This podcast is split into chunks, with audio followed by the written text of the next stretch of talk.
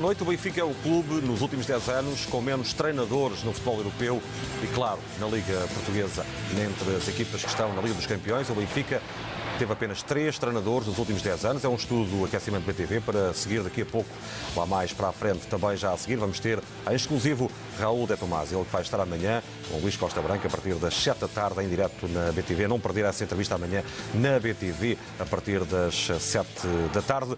Aqui entramos no aquecimento, onde falamos de futebol, hoje com João Gonçalves. Boa noite, João. Junta-se a Rogério Matias e a Pedro Valida, equipa do aquecimento. Começamos com a entrevista para ver amanhã, não em direto, mas amanhã na BTV às 7 da tarde, Raul de Tomás, o ex-jogador do Real Madrid, a que na época passada marcou 14 golos no Raio Vallecano, reforço do Benfica para esta temporada, o mais caro da história do Benfica. Fez um balanço sobre os primeiros tempos ao serviço do Benfica, para ver amanhã a partir das 7 da tarde, mas desde já ficamos com essa nota deixada por RDT. Ele confessa que está a adaptar-se muito bem ao Benfica. Bueno, en primer lugar, eh, muy feliz de estar aquí. Es donde quería estar desde el principio de, de verano, cuando el Benfica contactó con mi representante. Yo quería venir aquí y, y bueno, la verdad que la adaptación, pues eh, como todo en la vida, va lento y, y bueno, la verdad que, que, adaptándome mucho mejor cada día que pasa, cada, cada minuto y, y ya te digo que, que muy bien. Teve alguns empréstimos no Real Madrid. O que é que sente um jovem que tem o sonho de estar num clube com a dimensão do Real Madrid, mas que vai sendo emprestado? Bueno, es, eh, el Madrid es muy difícil jugar. Eh, al final yo pues eh, tuve que salir de la casa del Madrid dos tres veces y bueno, la verdad que me ha venido muy bien. Creo que, que he aprendido de cada situación que, que he estado en, en, los clubes que he estado y, y, ya te digo que creo que, que, me ha venido muy bien para el crecimiento y para poder conseguir estar donde estoy. ¿Serviu então para preparar esta vinda para, para o Benfica? Sí, es así. Al final, ya te digo, es el aprendizaje que yo he tenido en, en otros clubes eh, ha hecho que yo pueda venir aquí. Al final, el Benfica es un grandísimo club y para que yo pueda estar aquí en Benfica he tenido que, que jugar, meter goles en otros equipos para, para poder conseguir estar en un club como este. ¿Cuáles son las primeras impresiones de la Liga Portuguesa?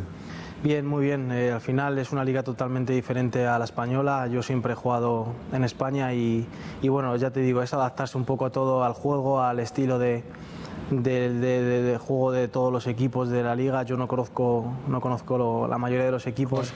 Entonces, bueno, es un periodo de adaptación que, que probablemente cada día vaya a ir mejorando y, y ya te digo que, que, ojalá pues podamos conseguir grandes cosas. Em termos de competitividade, que diferenças é que se entre a La Liga e a, e a Liga Portuguesa? Bueno, eh, hay muchas cosas, hay muchas cosas. Eh, sobre todo el ritmo. Eh, probablemente allí en España a lo mejor hay más ritmo de juego, pero ya te digo que al final esto es como todo, es un balón, 11 jugadores y, y, ya te digo que todo el mundo compite, y, pero ya te digo que, que ojalá pues poco a poco vaya adaptándome más y, y podamos conseguir cosas en, en, en, colectivo. ¿Há mais espaço para jogar em Espanha do que em Portugal? No, yo creo que en España hay menos espacios. Aquí hay más espacios. Más rápido, ¿no? Sí, todo más rápido, pero, pero bueno, no, no, tampoco hay una diferencia muy, muy grande. Es un poco en términos de, pues a lo mejor el nivel de, de pelota, de mover más rápido, pero, pero ya te digo que no hay mucha diferencia. O que é que pode dizer dos jogadores que encontrou aqui no Benfica? Uh, o Grimaldo tem mais ou menos a sua idade, chegou a competir com ele uh, na formação uh, en España? Sí, yo con Grimaldo coincidí en la selección española uh -huh. de pequeños, en, en sub-17 creo que era, o sub-18, y, y, lo conocía, lo que pasa que ya aún mucho tiempo sin vernos, pero sí, ya le conocía yo a Grimaldo y creo que alguna vez nos hemos cruzado Barcelona-Madrid cuando él jugaba uh -huh. allí en Barcelona. E já te digo que muito bem, muito contente de tê-la aqui. Tem ajudado aqui à integração eh, em Lisboa, nesta, nesta zona do Seixal também? Sí, ya te digo que Grimaldo ha sido un, un gran apoyo y, y, todos los compañeros me han ayudado mucho para, para adaptarme. É apenas o aperitivo para a entrevista a não perder amanhã na BTV, em exclusivo a partir das 7 da tarde. A entrevista de Luís Costa Branco a Raul de Tomás, o ex-jogador do Real Madrid, que vai estar também destaque no aquecimento daqui a pouco a opinião do Rogério Matias, Pedro Valide e João Gonçalves. Mas para quem não viu, então veja lá porque é que o Benfica foi buscar este homem, pelo que ele fez, sobretudo na época passada. Um craque da cabeça aos pés. Rogério Matias, este homem, que acabámos de ver marcar 14 golos em Espanha na época passada, fora o que já fez antes também, e sobretudo nas camadas jovens do Real Madrid, nas seleções de Espanha, não é um jogador qualquer que chega aqui, uh, vai fazer mais e melhor no Benfica? Bom, antes de mais, boa noite. Uh, eu acho que ele tem tudo para fazer mais e melhor no Benfica, para já porque joga num, numa equipa melhor, com melhores jogadores. Joga de maneira diferente, como, é, como, como está à vista toda a gente. Ele na, no Raio Vallecano jogava como o único homem na, na, frente. Aqui joga de maneira diferente e por ter características diferentes do, do, do Seferovic, uh, faz outro tipo de movimentos também uh, e isso também, uh, e lá está. e o, a adaptação ao novo país e a maneira como o Benfica joga também eh, provoca, se calhar, este, este atraso no, nos golos, mas eu, eu, já tive a oportunidade de referir inúmeras vezes. Não estou minimamente preocupado com isso porque ele tem muita qualidade e dá muito à equipe. Eh, aquilo que ele eh, fez logo, logo a abrir a temporada a sério, a valer um, uma taça, ou seja, neste caso a super taça, a maneira como ele jogou, e se calhar para mim foi o jogador mais importante do Benfica, da maneira como o Benfica chegou à aquela vitória robusta sobre o Sporting, uh, a partir daí, e a maneira como ele se integrou também na equipa, a partir daí é só uma questão de tempo até ele começar a fazer golos. Eu volto a referir, no, no, em Braga ele só não fez só não fez golo porque um, o adversário fez golo na própria baliza, mas ele, ele estava na zona onde tinha que estar para, para poder finalizar aquele lance de ataque acho que ele tem tudo para, para superar a marca que fez, que fez o ano passado na, na La Liga. Uh, já sabe, pode participar hoje, não através do WhatsApp, o nosso contacto habitual. Hoje temos uma via alternativa, o Twitter, através do hashtag aquecimento. Pode deixar o seu comentário ou a sua pergunta no hashtag aquecimento no Twitter. De resto, já chegam as primeiras perguntas, já vou daqui a pouco a essas perguntas. Para já, uh, Pedro Valido. Um, para quem marcou 14 gols na Liga Espanhola, é legítimo pedir que ele marque esta época mais de 14 gols na Liga Portuguesa? Boa noite. Acho que ele ainda está a aquecer os motores quando começar a marcar. É, é bom que nós vejamos estas imagens. Sobretudo, nós já, já vimos muitas vezes que conhecemos o jogador, mas para quem não conhece o jogador, não se pode pensar que o Benfica vai contratar um jogador que cai aqui de paraquedas, sem mais nem menos, paga 20 milhões de euros. É por isto. Vamos continuar a ver essas imagens aí em casa, enquanto o Pedro valida a sua opinião. Tu ilustraste muito bem o trajeto do, do RDT e as imagens valem mais que mil, mil palavras. Eh, e sigo o teu raciocínio no sentido que o Benfica não se interessa por um jogador vulgar ou banal ou normal. Eh, o Benfica interessa-se por grandes jogadores acima da média e tenta contratar jogadores para acrescentarem uh, qualidade ao, ao, seu plantel, ao seu coletivo, ao seu clube, à sua, à sua equipa. Uh, e como é óbvio, espera-se que um jogador com esta qualidade e com este talento que faça muito melhor que na temporada passada, porque foi aquilo também que o Rogério disse. Uh, está num melhor clube, uh, tem melhores jogadores, tem uma melhor equipa, está numa outra montra, porque tem a possibilidade de, de jogar na Champions League. e por isso mesmo, com a qualidade que ele tem e com o talento e com o trajeto, por vezes, uh, estamos a falar de um jogador que vem de um outro país, uh, entra numa nova sociedade, numa nova cultura, num novo clube, uh, novos colegas, novas ideias, novos treinadores. é perfeitamente normal e natural que numa fase inicial passe por algum período de adaptação. Mas como o Benfica tem tanta qualidade individual e coletiva, que naturalmente depois as coisas vão fluir. Já sabe que estamos ligados assim através do Twitter, no hashtag aquecimento. Já começaram a chegar também perguntas, mas já vamos à primeira pergunta, sobretudo, creio que é para o Rogério Matias. Mas para já, João Gonçalves, tu tens aqui uma vantagem em relação a nós. João, boa noite. Bem-vindo ao aquecimento. A tua estreia no aquecimento aqui é em direto. Uh, é que tu viste os cinco jogos do Té Tomás ao vivo. É, vi. E é. nós ouvimos Bruno Lage muitas vezes falar do Raul Té Tomás, uh, pelo que ele trabalha para a equipa. E isso é algo que muitas vezes escapa às imagens que chegam a casa através da transmissão televisiva. O que é que tu, a partir da bancada, viste uh, que pode diferenciar este jogador de outros? Uh, qual é a tua opinião? Sim, eh, vi, tive a oportunidade de, de, ver os jogos todos ao vivo.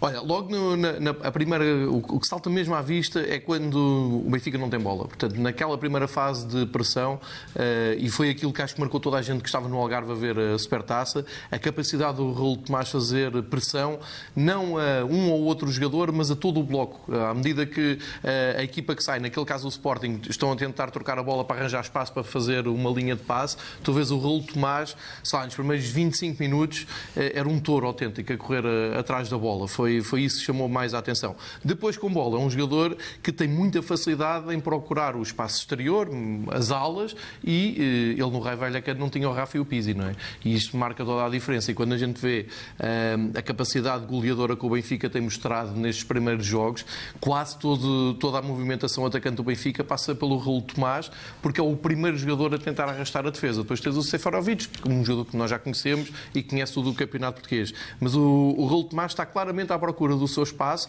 e, e vai fazendo experiências, vai eh, claramente ou arrasta o jogador, o, a defesa ou vai para cima dos defesas. E eu Fiquei na retina com um lance no Jamor em que ele chuta e a bola passa ali um palmo. Na televisão nem parece que é assim tão, tão longe. João, temos estado aqui a assistir a vários momentos eh, de finalização do Raul de Tomás. Já uh, vimos vários lances onde ele finalizou aqui nesta, nesta zona, uh, perto da pequena área, uhum. mas vimos também muitos gols. Um deles vimos há pouco ao Barcelona, fora da área, porque ele tem um pontapé fulminante. Aqui está um desses momentos, um gol fora da área. Portanto, ele já fez isto no Benfica, já tentou várias já. vezes marcar fora da área. Não sei se lembram de várias vezes ele ter tentado o remate. Uh, e aqui está o tal gol ao Barcelona, mais um fora da área. Portanto, é um jogador que uh, há muitos avançados que dificilmente marcam um gol fora da área, não é? Ele marcou muitos até agora na carreira, também com, com o remate meia distância. É mais uma valência. Portanto, quando procuram nas imagens de Raul de Tomás do Benfica, lança em que ele remata fora da área e ainda não tem sido feliz, a verdade é que ele já foi muitas vezes feliz, por isso é que ele tenta sim, utilizar sim, sim. essa valência, não é? Tem. E, e, depois tem também aquele instinto de goleador. Há uma, uma jogada em Braga uh, em que ele está descaído para a direita, recebe a bola mais ou menos de lado e rapidamente se consegue encontrar com a baliza. E apesar de ter tido, uh, penso que o Rafa ou o Pizzi estava por perto, ele não hesitou e chutou com força à baliza, tentando fazer o seu gol. Mas Olha, isso é um instinto um de livro também, ele já marcou vários de livro, vale a pena Sim, tem, tem, e penaltis, também marca penaltis. Mas lá está, o Benfica, ele veio encontrar Sim, no mas Benfica... tem muito menos penaltis, por exemplo, do que o melhor jogador, como é que é, que o Presidente do Sporting diz, o melhor médio da Europa. Ah, menos sim, penaltis nem, nem se compara. É. Mas eu, eu falo, tens aqui este penalti, não é? é? O chamado panenca, não é? Chega ali e faz uma panenca cheia de estilo. Isto é uma altura da, da temporada também que o Raul Tomás estava com uma confiança incrível. Uh, quase tudo o que fazia dava gol, ele era o último avançado, o único avançado no, no Rai Vallecano, daí essa, essa confiança toda. Mas ele no Benfica, como, como já foi dito aqui, vem encontrar uma equipa perfeitamente organizada e já com todas as funções atribuídas. Portanto, não é fácil encontrar o seu espaço. Mas eu estou muito agradado com o que já vi do Raul Tomás até agora. Vamos uh, esperar também por essa entrevista amanhã à BTV a partir das 7 da tarde a não perder. Como pretexto temos esse Portugal-Sérvia para trazer hoje aqui um desafio para si e para vocês também. Já lá vamos a esse desafio. Pelo Benfica passaram 12 jogadores sérvios. Vamos daqui a pouco perceber, também através do Twitter, no hashtag aquecimento, qual é a sua opinião. Qual foi o melhor sérvio que passou pelo Benfica? Olho para os nomes, olho para os rostos, recordo, sendo que alguns deles ainda estão de águia ao peito.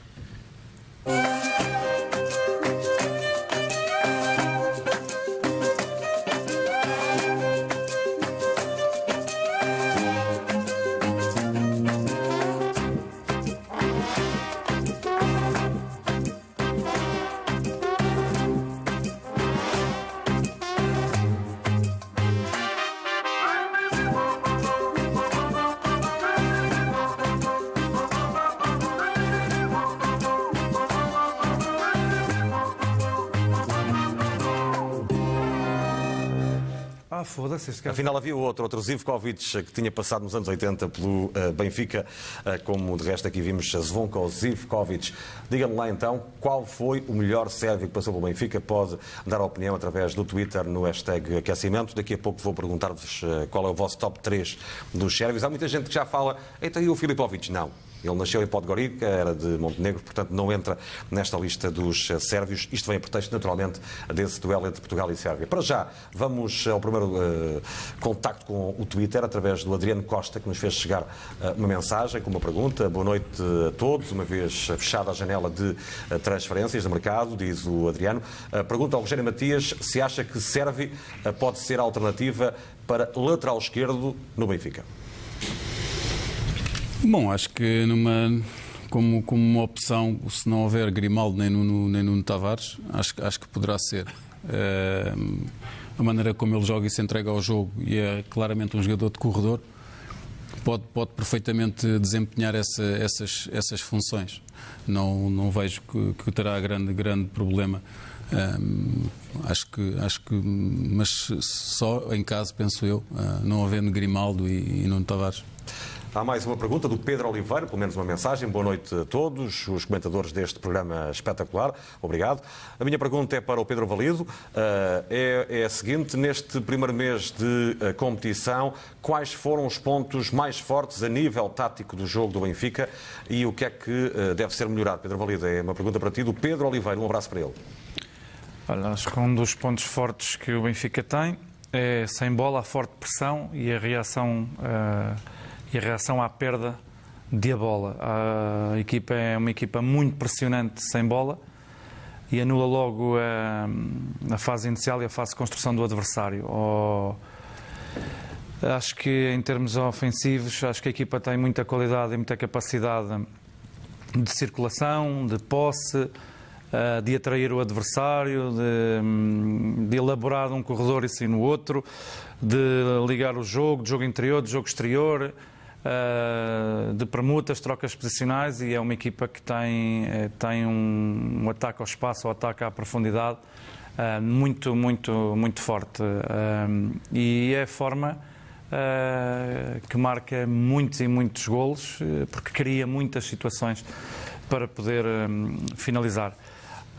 para melhorar, eu acho que uma equipa de futebol todos os dias treina para melhorar, para se aperfeiçoar, para jogo a jogo cada vez ser mais forte e poder trabalhar todos os atletas para poderem todos estar ao mesmo nível.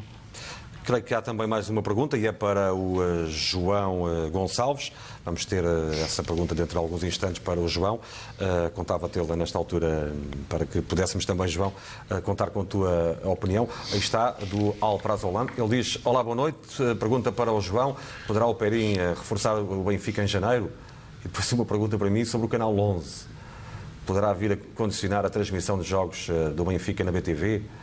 Para já, o Canal 11 tem que se preocupar uh, com o papel que devia ter de, uh, de facto, uh, potenciar o futebol. E, por outro lado, se quer ter mais audiências, terá que melhorar também os seus conteúdos, não é, não é nós que nos diz respeito. Em relação aos, aos jogos, como sabe, os direitos são da, da nós, durante 10 anos o Benfica tem esse acordo, a nós é que poderá depois decidir se quer manter os jogos na BTV ou se quer meter no canal 11, ou no outro canal 11, ou 12, ou 13, qualquer. Mas em princípio será aqui, nesta estação de credibilidade que é a Benfica TV, a BTV, por isso é que estamos cá na sétima temporada, contra tudo e contra todos, mas sendo que muitos são os benfiquistas, aqueles que nos chegam, como é o caso deste telespectador. Por isso, até ao final da época, seguramente, na próxima época, provavelmente. João, agora é a tua parte. Olha, o Perino que chegou, chegou para, para assinar pelo Benfica, uh, depois foi pública as razões por que não assinou, uh, e acho que fica um pouco no ar que, que a coisa pode ser reavaliada uh, depois no mercado de, de inverno. Portanto, eu não sabendo se, se o Benfica mantém interesse ou não, e mesmo se o jogador, porque há notícias de outros interessados no, no guarda-redes que aparecem diariamente, eh, eu não, não, fecharia a porta, mas também não vou aqui avançar que o Benfica está interessado, porque isso não é, não é a nossa parte. Mas acho que pode ser reavaliada, penso, penso eu, é a minha opinião. Não está fechada a porta no Benfica, de resto o jogador está em recuperação em Itália. Pode continuar a enviar as suas perguntas e comentários eh, pelo hashtag aquecimento através do Twitter. Esta noite partilhamos um testemunho emocionante, apaixonante, de um benfiquista que vive nos Açores e que tem o sonho de vir ao Estádio da Luz, onde nunca marcou presença, só para tocar lá fora na estátua de Eusébio. Ele sonha todos os dias com o Benfica. É um trabalho da AND Global, uh, com o Mané Grande que trazemos aqui. Portanto, hoje, na rúbrica Terceira Anel, vamos até aos Açores.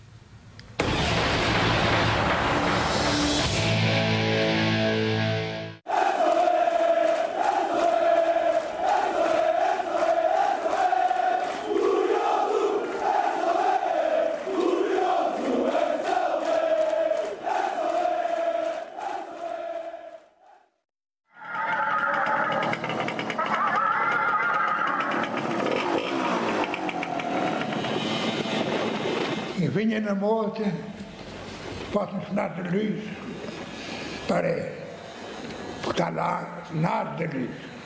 E tirei um marcador, encostei a moto ao Senado, subi para cima e disse, tá, a luz.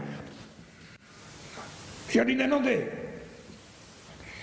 Se os meus filhos e a minha esposa, que se morreu primeiro, guardavam respeito, essa moto é para ir o- para o Estado da Luz, para o Museu de Benfica. É a minha vida. Está aqui meu lado é o presidente do maior clube do mundo. E eu tenho prazer de ter aqui meu lado. Mas ainda tinha mais prazer de cumprimentar mão por mão.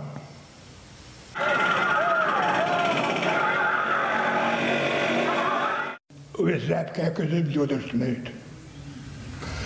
Pantera Negra. Nunca mais esqueço. Eu adoro ver pessoas a tirar fotografia à à estátua de Eusébio no Estado da Luz.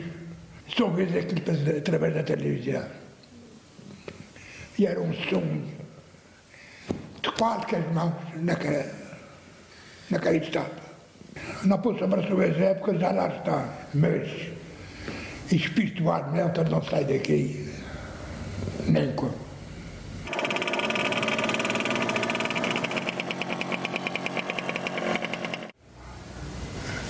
Adoro Benfica. E o meu sonho maior era eu estar da luz. Que lá vi. Eu até que por vezes penso, se fosse lá, se aguentar a emoção. Tantos, tantos anos, tantos dias, tantas horas a ver aquilo.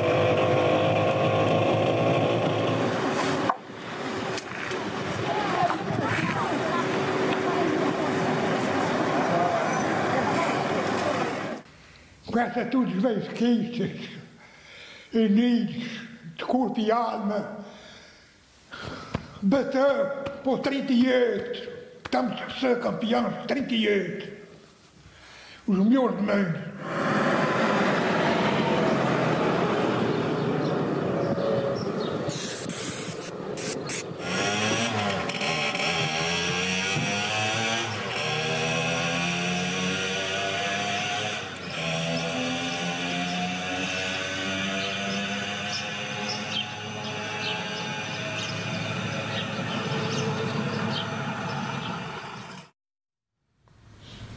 Uma história esmagadora esta do Mané Grande dos Açores. Meus caros, quando se fala da paixão pelo Benfica, que é um clube popular, do povo, de raiz popular, é isto. Está aqui tudo, não é? Sim, É fantástico. É, há, sempre, há sempre um benfiquista em, em, em qualquer parte do mundo e, e a maneira como, como este, este nosso adepto fala e com a emoção que fala ah, espalha bem o sentimento que ele tem, que ele tem pelo, pelo Benfica, como muitos estão espalhados pelo mundo e que muitas vezes, por esta ou por aquela razão, não têm a oportunidade de, de- vir ao estádio e de estar mais perto do- dos seus ídolos que são, que são os jogadores. Uh, chegam através do Twitter no hashtag aquecimento mais mensagens. O João Simão gostaria de perguntar uh, o que deveriam fazer os jogadores quando jogarem contra equipas que uh, têm um jogo muito físico e agressivo. Uh, Pedro Valido. O que é que os jogadores do Benfica têm que fazer contra equipas com jogo muito físico? E agressivo. Fazer andar a bola, eh, tocar e sair, circular, ser objetivo, eh, ser criativo, ter improvisação e sentido da baliza. Agora uma pergunta para o João, da Margarida Machado. Uh, ela pergunta ao João Gonçalves, será que estamos bem servidos de guarda-redes? Mais uma pergunta para ti em relação aos guarda-redes. Eu não sou especialista em guarda-redes, agradeço as perguntas, mas não sou especialista em guarda-redes. Mas sim, estamos, e acho que o Odisseias ganhou a titularidade ah, faz agora um ano naquele torneio da International Champions Cup, veio sempre a subir. Teve ali um ou outro percalço durante a temporada, mas este ano está ah, numa forma incrível. Eu nem percebi porque é que ele hoje não foi titular na Grécia, porque acabou por ir para o banco de suplentes.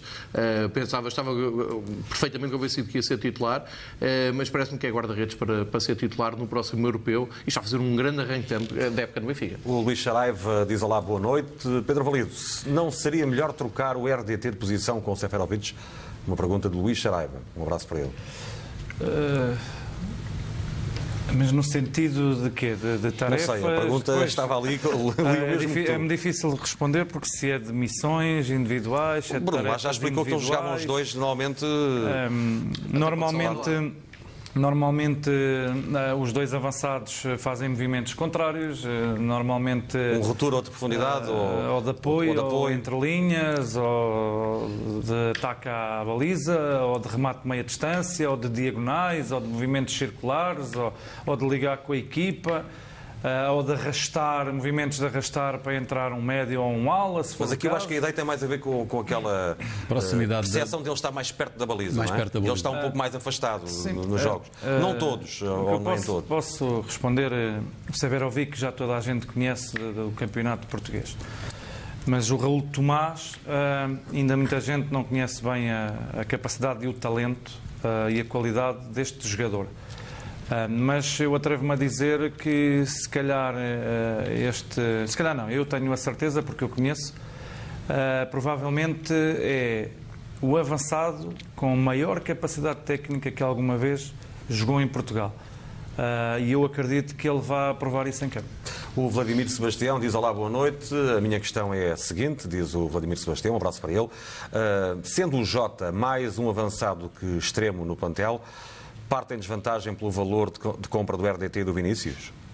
O Bruno lá já disse, eh, deu esta resposta, dizendo que os jogadores não têm nada a ver se é da formação, se não é da formação, se custou 20, se custou 5, se custou 10. Ele já explicou isso publicamente, portanto, eu creio que eh, essa resposta já foi. A pergunta é muito bem observada, mas eh, já foi dada a, a resposta pelo Bruno Lage.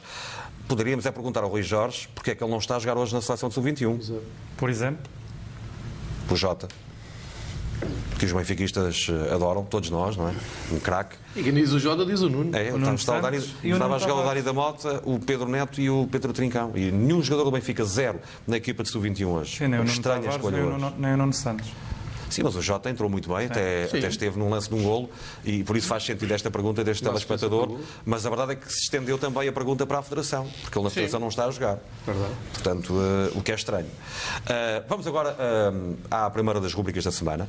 Já vamos àquele estudo que é muito interessante sobre os treinadores, a dança de treinadores. Há números impressionantes que vai ter conta daqui a pouco, com base no estudo do aquecimento. Para já, vamos ao em alta da semana com o Rogério Matias. Qual é o teu em alta? Uma em alta da semana é o Benfica. Acho que uma grande, uma grande resposta em Braga. Num, num, estádio sempre muito difícil de, de vencer. Jogou o quanto basta para ser muito superior ao Braga, mas mesmo muito superior. E também uma, uma palavra de, de apreço a quem esteve em Braga a apoiar o Benfica. eh, e cumpriu religiosamente eh, aquela parte de deixar aquela bancada toda, toda vazia, porque realmente ne- o preço que, que estava era, é uma exorbitância. E a melhor resposta, eu acho que a isso tudo foi, foi mesmo o apoio que, que eles deram à equipa e a resposta dos jogadores dentro do campo. Uh, lembro que Bruno Lage tem agora 23 jogos no comando do Benfica, com uh, 21 vitórias, um empate, uma derrota. O Benfica marcou 83 golos, sofreu 18 uh, com o Bruno Lage no comando. O resto foi um dado esta semana fortemente amplificado. Ainda nos últimos anos, há pouco foi feita uma pergunta aqui sobre o Canal 11, não é? Foi isso, não foi Sim, sobre sim. o Canal 11. É muito interessante o seguinte, é que ontem no Canal 11 estava a decorrer um programa de debate onde se falava dos golos do Benfica e da ausência de golos de bola parada, ou no déficit de golos de bola parada, não sei, 15, 20 minutos de conversa sobre os golos de bola parada do Benfica, como se a equipa não trabalhasse estes lances ou trabalhasse mal estes lances. Mas mais do que a minha explicação, do que a do Rogério, do que a do João ou do Pedro Valido, é olharmos para as imagens, para os factos. Aí estão eles. Empurraram para trás Claudemir e Palhinha. Levanta Pizzi, a entrada agressiva para outro. A bater Pizzi, o rei das assistências. A equipa do Marítimo já sofreu 5 golos de bola parada. O remate Félix gol! Bola para Samaris. Meus caros, estamos a ver lances de bola parada do Benfica. Para quem não marca muitos gols de bola parada, vamos deixar correr isto até ao fim, porque estamos a ver eh, lances desde que o Bruno Lage assumiu o comando do Benfica. Portanto, eh, contra factos não há argumentos. O que é estranho nessa observação é que eh, até o Bruno Lage, que marcou todo o Benfica, acusava-se o Benfica exatamente do contrário. Eu lembro de ter estado aqui num, num programa logo a seguir a um jogo da, da Liga dos Campeões e eh, as grandes matérias que, que apareceu na imprensa desportiva era o Benfica está a marcar, está a ganhar, mas não, não marca há não sei quanto tempo um gol de bola parada. Eu lembro-me dessa discussão na altura de, do Rui Vitória. E quando o, o Bruno Lage toma conta da equipa, os gols são tantos que há gols de bola corrida, bola parada, autogolos, há tudo. O, o que interessa é que se tem feito muitos gols. Eu até tenho ideia que eh, logo nos primeiros jogos, é, é deste jogo que eu, que, eu, me estou a lembrar, uh, o Ruben marcou, o Ferro marcou, já não acontecia há não sei quanto tempo os dois centrais de Benfica marcarem, sabe? Isso é a tua especialidade, mas uh, tanto se falou nisso que acho estranho que agora, ao fim de 4, 5 jogos de, de, temporada, se esteja a criar aqui um fantasma que não existe. Não, o Benfica marca golos de, de bola parada, tu, tu, próprio agora mostraste aqui, e são 86 golos para, o, para o campeonato. 83 para o campeonato. 83 para o campeonato. Há muitos de, de bola parada, acho que não, é, é, uma não questão, mas quem sou eu? Sim, mas como se falam, enfim, grandes cientistas do futebol sobre estes temas, por isso é que nós trouxemos claro. aqui os factos para, de alguma forma, contrariar essa ideia, bem, é? que, é, que, é, uma ideia errada e que até põe em causa o treinador do Benfica, não é? Sim, eu acho, eu acho que fizeste, fizeste bem. Acho que hum, uma equipa que marca 83 golos, com certeza muitos são, são de bola parada também. Acho que. Hum, não, e maneira... aqui uns 20. Aqui. Não, é, não é só de bola parada. O Benfica marca gols de bola parada, em ataque posicional, em contra-ataque e muitos jogadores a fazerem golos. Além de Essa variedade é que, é, é que dá a pensar a muita gente e ninguém consegue encontrar e, uma explicação. E acho que isso é o mais importante. Não, não interessa só olhar, ah, o Benfica faz poucos golos. Não, não faz poucos golos de bola parada. Uh, se calhar faz muito mais noutras situações de jogo. Uh, mas se quiserem olhar para todos, para todos os dados, vejam quantos marcadores é que o Benfica teve o ano passado na equipa que foi campeã. Quantos jogadores, quantos jogadores fizeram golos? Os jogadores de campo fizeram todos. Uh, do, do habitual quantos, 11. quantos golos de bola parada, quantos golos de ataque posicional, quantos golos de contragolpe, enfim. Uh, pé de cabeça. Pé de cabeça, dentro, dentro da área, fora da área. Não, e já agora, só, só lembrar que apesar do, do Seferovic ter um golo e o RDT ter zero, o Benfica tem o melhor ataque do campeonato. Sim. E marcou mais 5 para a Supertaça. A Supertaça a abrir. É só para lembrar isso. Mas a menos que estejam a falar dos golos de bola parada, do tal melhor médio da Europa que tu disseste, quantos golos de ah, bola parada o Benfica não tem muitos, não. Pois. Esses não tem. Assim não é, Dessa não, bola parada, assim é mais não. difícil. Pedro Valido, em frente, vamos ao teu em alta da semana. Ah, o em alta é, é que todos contam, porque o Benfica realizou uma grande exibição em Braga, deu uma grande resposta a seguir ao anterior jogo aqui no Estádio da Luz. Uh, tiveram um enorme sentido, um enorme grupo uh, profissional. Uh, e saiu o Nuno Tavares, saiu o Samaris, entrou o Adel Tarabat, entrou o, o André Almeida. O André Almeida e a equipa não se ressentiu absolutamente de nada. Uh, por isso eu digo, todos contam e é um em alta desta semana. E o teu em alta qual é, João Gonçalves? É a normalização das goleadas. Uh, desde que Bruno Lage entrou, desses 83 golos, uh, muitos são goleadas em jogos de campeonato. Eu, o, meu Benfica, até, até aqui, quando me perguntam sempre o melhor Benfica que tu viste, a melhor equipa, era aquele Benfica do Eriksen do início dos anos 80, em que a gente vinha ao chá da luz e queria saber por quantos ganhava, não era se ganhava. E eu sinto um pouco isto a voltar com o Bruno Lage. Isto não é coisa pouca. Eu acho que só daqui a uns anos é que nós vamos olhar para estes números e vamos dar o devido destaque e valor, em vez de estarmos aqui a falar se golos são de bola parada ou não.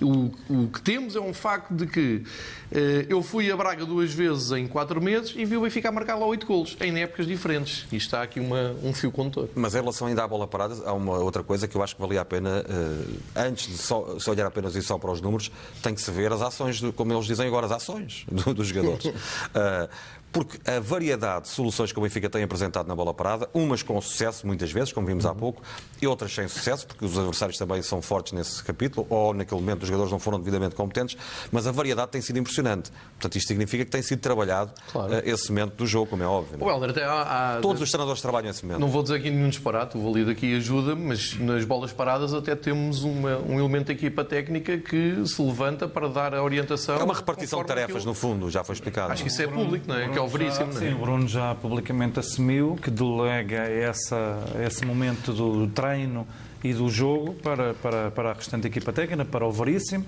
para o Alexandre E é visível também. quando o e é visível que no- nas bolas paradas o Bruno senta-se no banco, o Veríssimo ah, levanta-se porque é o Veríssimo que, que trabalha esse momento Trabalha coisas parada. à partida são Aliás, não é? aliás eh, bastava E estar é um bocadinho um atento ao depois dos posicionamentos. Uh, bastava estar um bocadinho atento. No ano passado foi um tema recorrente o- a excelência do Benfica nas bolas paradas Sim, e, mas e o o- papel depois do adjunto que se levantava, etc. Mas tudo bem. Vamos falar das goleadas, uh, porque o João destacou isso. Até agora são 12 goleadas do Benfica no campeonato, na era Brunelage em 23 jogos. São números impressionantes uh, até agora uh, do uh, Benfica. Volto ao uh, Twitter, ao hashtag aquecimento. Há mais uma pergunta. Uh, qual é a vossa opinião em relação ao apagão de Zivkovic e o que acham uh, dele ocupar o lugar de segundo avançado com a qualidade que tem? Pergunta aqui o rapaz de vermelho no Twitter. Alguém quer responder? Eu posso responder. Eu, eu acredito no Zivkovic como um 8, vamos chamar-lhe assim, porque ele jogou assim quando o Benfica jogou em 4-3-3 com o Rui Vitória. Diferente de jogar com dois médios, não é? completamente diferente. Mas jogou ali interior e jogou bem. Aliás, foi depois da lesão do Krovinovic Eh, e, e cumpriu o, papel. Agora, não sei como é que o Zivkovic está a treinar, não sei o momento do Zivkovic, não sei o, o que se passa, mas sim, é um elemento válido, valioso e que já provou que tem, tem qualidade. O José Fernando tem uma pergunta para o Pedro Valido. Ele, Pedro, pergunta-te uh, para o Pedro Valido: acha que o Fer vai ser titular na seleção? Acho. Tem que responder. Tem que responder porque é mais um jogador com, com grande qualidade, que é campeão nacional, que se afirmou não só no Benfica, mas também no panorama nacional. Por que não? Ah, já que foi à seleção A, por que não ser titular na seleção A? Vamos também a mais uma pergunta. Agora, Rogério Matias, a resposta vai ser tua. Ah, há um telespectador que está ligado a nós também através do Twitter, no hashtag aquecimento, o Carlos de Azevedo. Ele diz: Boa noite. Falta de andamento do nosso campeonato ah, é prejudicial depois na falta de ritmo na Champions? Este meio-campo a dois é suficiente para ah, jogos mais competitivos? Obrigado e abraço. Rogério. Bom, acho que. Acho campo a dois, na zona central, Na zona mais dois central, há lateral. mais dois. Eu, mas eu percebo o que é que o, que- o que, é que o nosso, Sim, sim, sim. Aqui o nosso amigo Carlos Azevedo. Carlos Azevedo. Há mais dois e mais dois. Bom, eh, eu, acho, que- eu acho que muitas vezes eh, fa- faz diferença. Porque realmente, quando, quando, quando as equipas defrontam as equipas inglesas, principalmente, em que o ritmo, o ritmo de todos os jogos em Inglaterra é um ritmo alucinante. Eh, nem, sempre, nem sempre muito bem jogado, como muitas vezes as pessoas pensam, eh, porque também já vi jogos da, da, da Liga Inglesa que, enfim, eh, em termos daquilo que é a qualidade de jogo, não, não- Acho que há jogos muito mais interessantes em, em Portugal. Agora, a intensidade e a maneira como eles vivem o jogo, isso é completamente diferente. E desde logo com a bancada cheia Com a faz toda a bancada diferença. pronto. Mas em, em relação às Champions, em relação às Champions, o que faz a diferença é, é- é a qualidade dos jogadores e a capacidade que os clubes têm de, de recrutar os melhores. E depois também apela também à capacidade que os outros não têm, que não têm tanta capacidade de investir e de comprar, de equilibrar, de equilibrar eh, as, as forças dentro do campo. Eu acho que os jogos de Champions são sempre um pouco diferentes e acho que apesar de eu concordar um pouco com isto do, do ritmo em termos de competitividade interna do- dos jogos pode fazer diferença nas Champions que eu acho que faz um pouco ahm, a Champions é sempre diferente e os jogadores, os próprios jogadores, nesse, se jogam também contra equipas que impõem um ritmo diferente, também vão jogar a um ritmo diferente. E acho que tem que ser, tem que ser assim.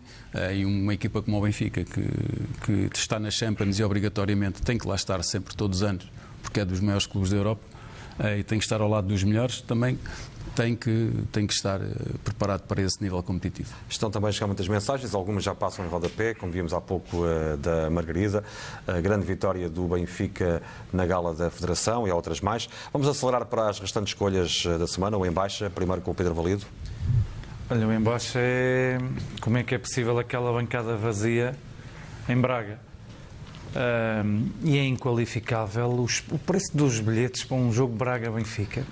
Entre vamos à 31 Champions e League. 93 euros, sendo que na Champions o, limite, o teto dos bilhetes é de 70 euros. Para os adeptos visitantes. Visitantes, Sim, inqualificável. Eh, os jogos da Champions League, os bilhetes serem mais acessíveis para ver a- ou para assistir à melhor competição do mundo e chegamos a Braga no nosso campeonato, é melhor ter uma bancada vazia, completamente vazia.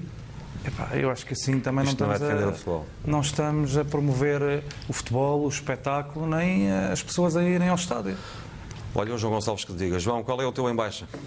O meu embaixo é o profundo silêncio da Liga de Clubes da e na- da Federação na defesa dos adeptos. Em relação a quê? Em relação, nem que seja eh, aqui um maluquinho que vem aqui sempre refilar porque passa por, por estas coisas. Eu queixei-me das condições da Supertaça no Algarve, é a Federação que organiza o jogo, com umas cadeiras que não, não deviam ser apresentadas. Falámos aqui das condições no Jamor que não têm condições lá, para receber. Estivemos lá a ver o jogo e vimos que aquilo não, não, não é nada. Eh, agora, esta, esta paródia de, de Braga, que eh, devo acrescentar que eu também estive lá em abril e os bilhetes eram muito mais baratos. Não sei o que é que aconteceu entre abril e setembro para se passar bilhetes de, na casa dos 10, 15 euros para, para a casa de 30, 90 euros. Eh, e depois. Há muito eco disto. Eu vou-vos dar o exemplo que esta semana nos jornais, eh, uns mais depressa que outros, por exemplo, o Record só ontem, a bola logo na segunda-feira, todos noticiaram isto. É que não é só o preço dos bilhetes, é que aquelas pessoas estão ali a, a ser filmadas e familiares dos jogadores estiveram todos na mesma bancada. Isto não faz sentido nenhum. Qual é, o, qual é o princípio de comprar um bilhete mais caro, outro mais barato e depois vai tudo para a mesma bancada, pela mesma escadaria, pelos mesmos acessos, inclusive até familiares dos jogadores? Isto é tudo muito estranho. O que é que eu pretendia num, num país civilizado e num futebol organizado com o mínimo de classe? É que a entidade superior, que é sempre tão rápida a vir eh, a buscar louros de outras coisas, aparecesse a dizer, bem, realmente, há aqui qualquer coisa. Não sei, eu não estou a pedir um pedido de desculpas, eu gostava é que explicassem a mecânica, nem que viessem com o clube da casa e disseram, resolvemos fazer assim, foi assim, pronto. Aliás, uma das diferenças em Inglaterra é que se pensa primeiro no adepto, eh, acima de tudo no fã. Ah, por falar em jogos, o- o- ainda não há uma comunicação oficial, mas ao que tudo indica, o Benfica Gil Vicente vai ser no sábado às 19 horas, o Moreirense Benfica depois na jornada seguinte, dia 21 às 20h30 e o Benfica Vitória numa quarta-feira às 19 horas, dia 25 de setembro, portanto já já estará definido ah, o quadro, o agendamento, o alinhamento dos próximos jogos. Ah, vamos também, Rogério Matias, conhecer qual é o teu embaixo. O meu embaixo é o Sporting. A derrota em casa com o Rio Ave eh, e, e por consequência despedimento do, do, do- do treinador. Eh, num jogo em que, esteve, em que esteve na frente do marcador e depois não soube eh, gerir, gerir essa vantagem. Vamos conhecer agora o tiro alvo do Pedro Valido. Olha, o Mateiro Alvo vai para o, vai para o Carlos, Carlos Xistra. O hábito do Porto do Vitória de Guimarães. É, eu não, não vou- Expulsou não é, não é o puxar, dos, aos não é 45 puxar dos meus galões, mas eu joguei ao mais alto nível. Campeão do mundo, de reada. Joguei pela Seleção Nacional, fui campeão do mundo, jogava a defesa central e estou em perfeitas condições de avaliar o lance do, do jogo do Futebol Clube do Porto, Vitória de Guimarães, aos 45, aos 40 segundos de jogo. Aqui sim. Pá, ei, É lamentável. Aquilo não há falta absolutamente nenhuma, expulsão do jogador do Vitória de Guimarães. Epá, muito grave. E condiciona o resto do E jogo. condiciona o resto do jogo. Uh, João Gonçalves, o teu tiro alvo qual é? Olha, é a bancada do, do Rio Ave que não abriu este ano e cá está ali um assunto escondido até agora. Sei que está a preocupar os dirigentes do Rio Ave, mas venho já levantar antes que digam daqui a umas semanas que ninguém se lembrou disto. A bancada continua fechada. O Vitória de Guimarães vai lá jogar o jogo em atraso. No que- domingo às 3 da tarde? às três da tarde e, pelos vistos, não, não vão abrir a bancada. Fala-se em demolir a bancada ou fazer obras. Há aqui duas questões que se levantam muito rápidas. Em maio, a bancada estava em condições para receber uma enchente completamente descontrolada. Eu estive lá e vi o que é que foi aqui um mar de gente eh, de uma bancada que, passado três meses ou menos, diz que não está em condições. Pode ser. Foi agora no, no verão que se deteriorou, eh, foi o calor que rebentou com a bancada. Há aqui algo muito mal explicado. E a segunda questão é: então, e quando for lá o Benfica, o Porto também, mas quando for lá o Benfica, os adeptos vão para onde?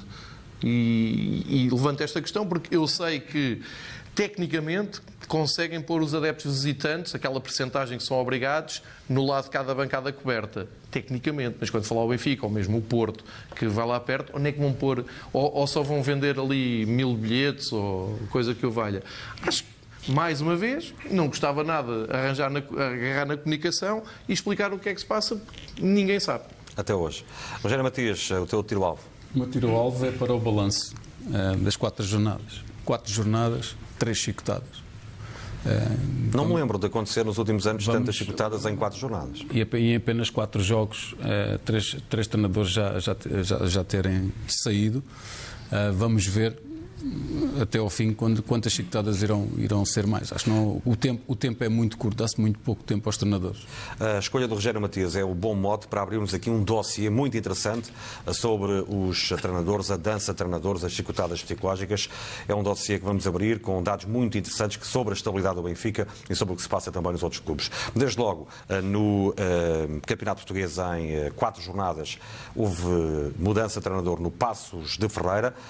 Saiu Filipe Rocha, Filó entrou Pepa. No Sporting, Lionel Pontes substituiu uh, Marcel Kaiser. E no Belenenses Chade saiu Silas, entrou Pedro Ribeiro, treinador que estava no Sub-23. Chama a atenção para a comparação com a época passada. O Rogério tocava aqui no facto de estarmos na quarta jornada. Ora, no quadro que podemos ver já de seguida, na época passada, a primeira mudança de treinador aconteceu à oitava jornada. Foi no Sporting. Portanto, o Sporting gosta de começar a mexer muito cedo nos treinadores. Aconteceu aqui à à, oitava jornada com Pesar na época passada, no final de outubro. O, o, na época passada, nove clubes mudaram de treinador. Uh, a outra metade, evidentemente, cumpriu a temporada. Na primeira volta foram substituídos seis treinadores. Já vamos em três com quatro jornadas. Portanto, isto, Rogério, seguindo aquilo, a lógica que estavas há pouco a desenrolar, vamos superar certamente estes números claro. por este caminho. E dois dos clubes que desceram de divisão na época passada mudaram de treinador. É bom lembrar isso. O Feirense e o Chaves. E o Chaves. Curiosamente, o Benfica pela segunda vez na sua história, mudou de treinador e foi campeão. foi campeão. Só tinha acontecido em 67, 68, quando saiu o Fernando Riera. Portanto, nas outras 14 ou 15 vezes, o Benfica, quando mudou de treinador, não foi campeão. Daí também a raridade neste, neste caso. Mas o Benfica é o clube que menos vezes mudou de treinador em Portugal e também na Europa.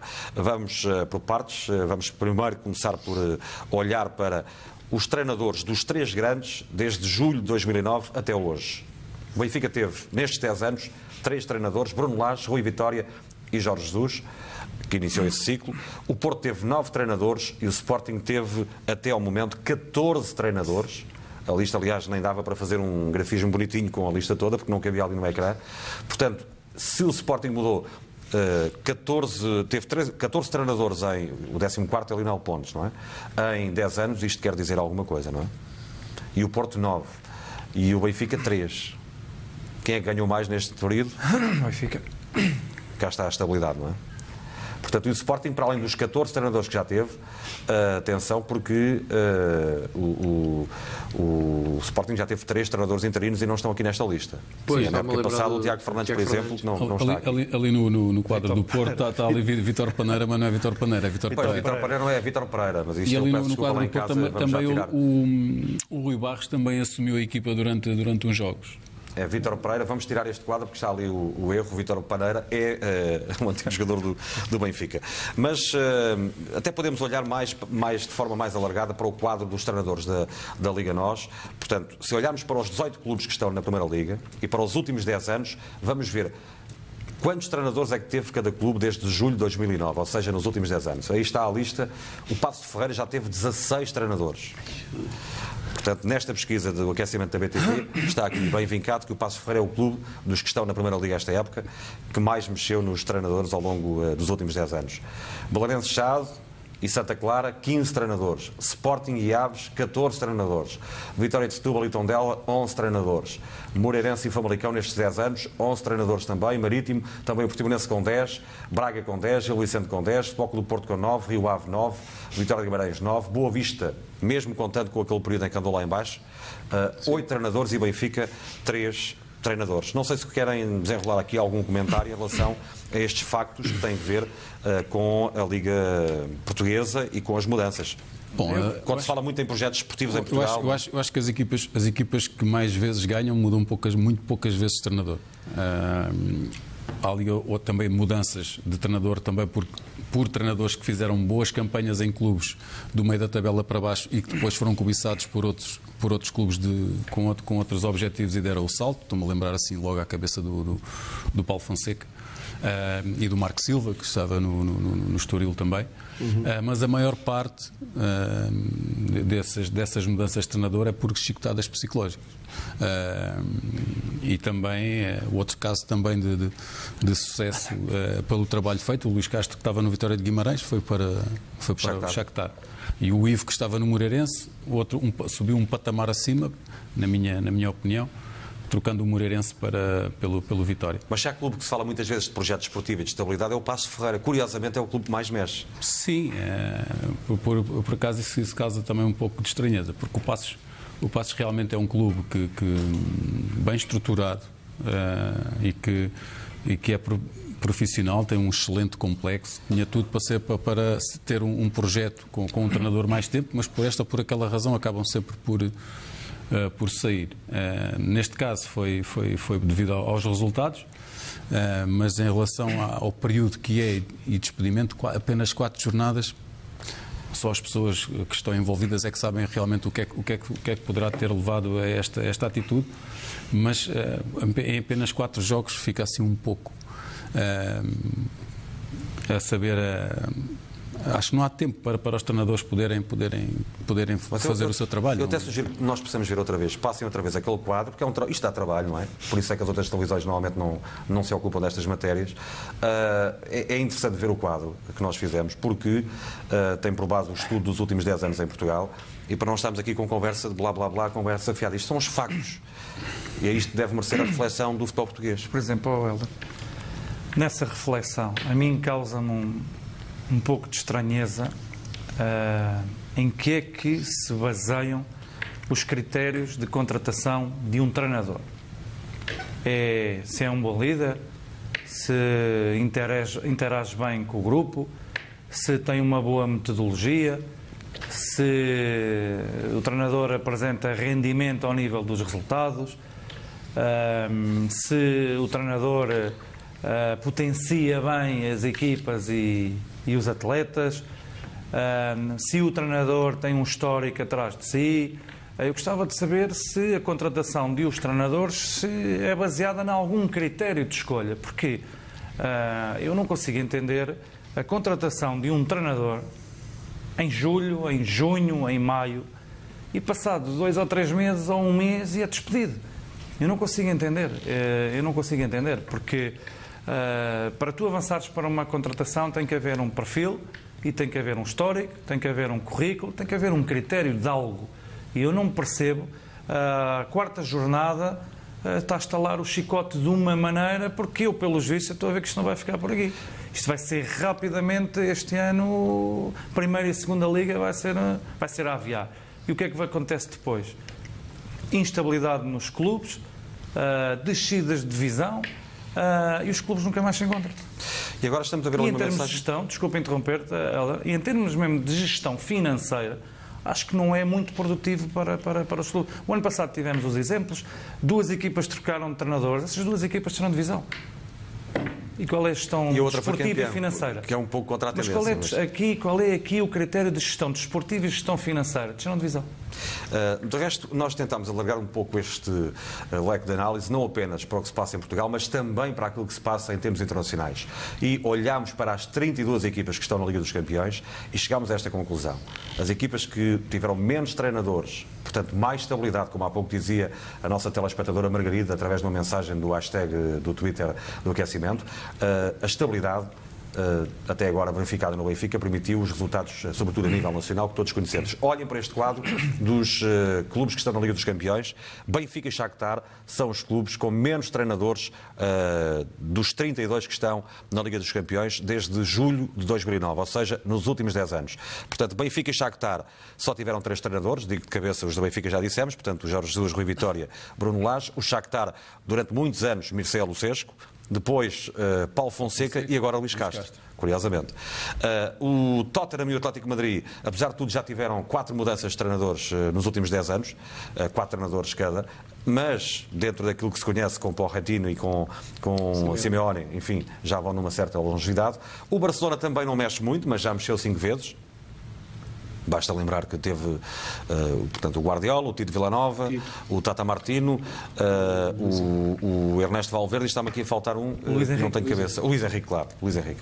Portanto, cinco treinadores, Lyon 5, Paris Saint-Germain 5 e City 5. Mas reparem que são os clubes que ganham mais vezes, que andam ali pela frente e que têm tido algum sucesso com poucas mudanças de treinadores. O próprio Ajax com 5, o Bayern, o Zenit e a Atalanta com 6, Gasperini lá está, o Real Madrid e o Bruges com 7, Uh, cá embaixo uh, temos o, o, contraste que é o Olympiacos, que vai com 18 treinadores, Dinamo Zagreb 15 treinadores, Inter de Milão uh, e Sparta de Praga com 13, o Valência 12. O Valência também já foi um rodízio de treinadores, lembram-se disso. O Galatasaray e o Estrela Vermelha, aquilo é tudo muito sangue quente, não é? É muito difícil. Aqueles presidentes são difíceis, o Olympiacos, por aí fora. O Olympiacos ao longo dos anos é sempre campeão. Helder, mas vou-te mas vou dar aqui outro exemplo que aquilo que nós estamos a falar de projeto de, e, e poucas mudanças de treinador. Uh, Vou-te dar um, aqui um, um, exemplo. Arsenal, Arsène Wenger, 22 anos no Arsenal. Atenção, ainda bem que falas do Arsenal, porque lá em casa vão perguntar pelo Arsenal. Arsenal. O Arsenal, não está na Champions. Não está na Champions, mas é um clube de Champions. O, o, o Arsenal é o clube que menos treinadores teve nos últimos 10 anos na Europa. Dois, não é? Quando eu digo Europa, eh, contando com todos os clubes. E depois é que veio o Benfica e o Shakhtar. Sim. Mas na Liga dos Campeões, Benfica e Shakhtar. Sim, eu falei, eu falei do Arsenal porque normalmente o Arsenal é um clube de Champions. Uh, e mas não está, está e, não, não está. Uh, mas em relação àquilo que nós também estávamos a falar, sim, é sim. que um paradoxo. O, o Arsène Wenger teve 22 anos no, no, no Arsenal Uh, e não ganhou assim tanto para, para um projeto de, de, de 22 anos. Deixa-me ouvir a opinião do João. João, uh, a questão que eu, que eu, gostava de deixar para ti em relação àquilo que vimos, quer a nível nacional, quer a nível internacional, uh, é a seguinte: é a estabilidade que conduz aos bons resultados ou são os bons resultados que conduzem à estabilidade? Sobretudo pegando no exemplo do Benfica, porque o Benfica é o exemplo a nível nacional e internacional em termos de estabilidade. Acho que são os bons resultados sempre. Em última análise, são os bons resultados. Mas dentro dessa, dessa equação tens que ver o seguinte: uh, o mais importante é quem escolhe o treinador se tem um rumo e se tem uma estratégia a médio prazo. Que é coisa que é raro acontecer, tanto em Portugal como na Europa, como se vê pelos números. No caso do Benfica é muito simples: o Benfica foi buscar um treinador para ganhar e o treinador ganhou. E depois, quando esse treinador perdeu, a direção do Benfica, o seu presidente, resolveu apostar na continuidade dele. Isto sim é exceção uh, à precipitação que é sempre mandar uh, embora o treinador. Na altura em que Jesus continuou, tinha perdido tudo e era muito fácil mandar o treinador embora. Aliás, acho que todos nós aqui nos lembramos uh, que era unânime. E Jesus, continuando, acabou por atingir o melhor período da carreira dele, porque aprendeu muito com as derrotas.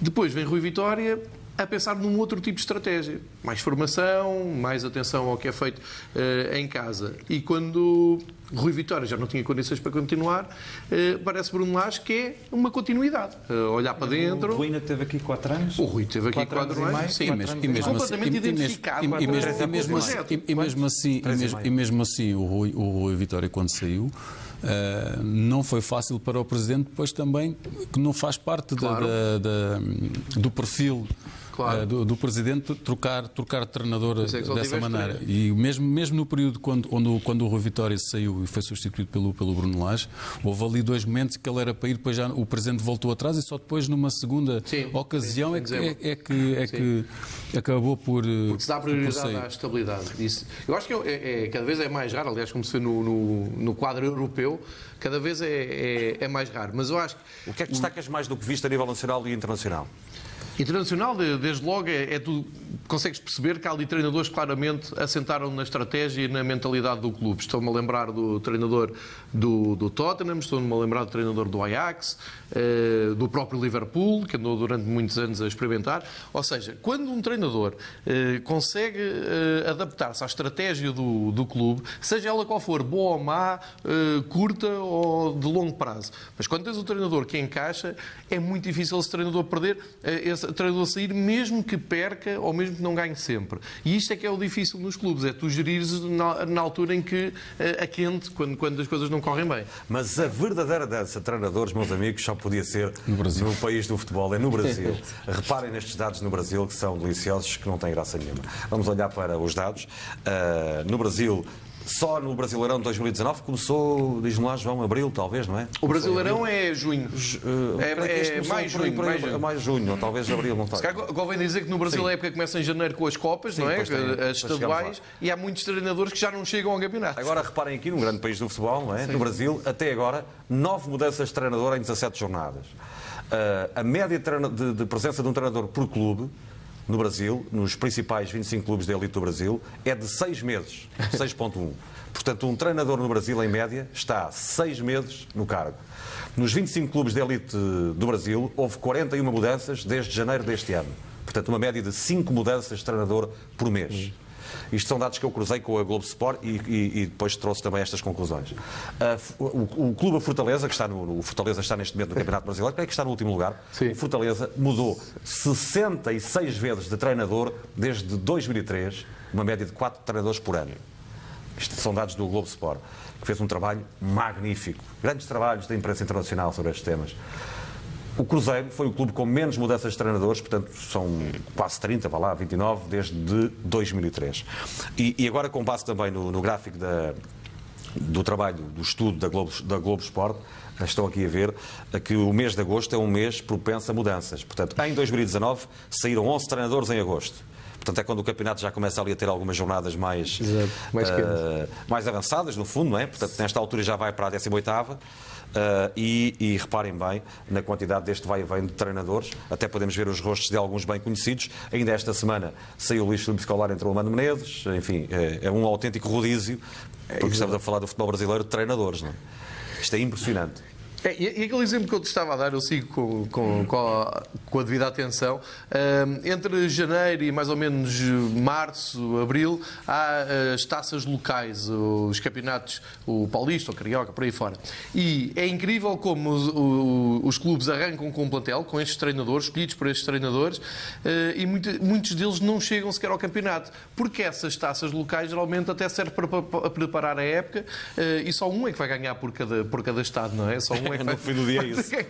E muitas vezes arranca o Brasileirão e já o treinador é o outro. Muitas vezes ao fim da primeira semana. Eles, aliás, eu sigo muitos jornalistas brasileiros e eles eh, todos os dias discutem isto e o que é que se deve fazer para haver outra estabilidade no futebol brasileiro, mas não é fácil. Repara que ali entre janeiro e, eu vou dizer maio, nem há campeonato. Estamos a falar só das taças são e quantidade de jogadores que. Aliás, as Copas estão ali assinaladas, cá em baixo, como podem ver.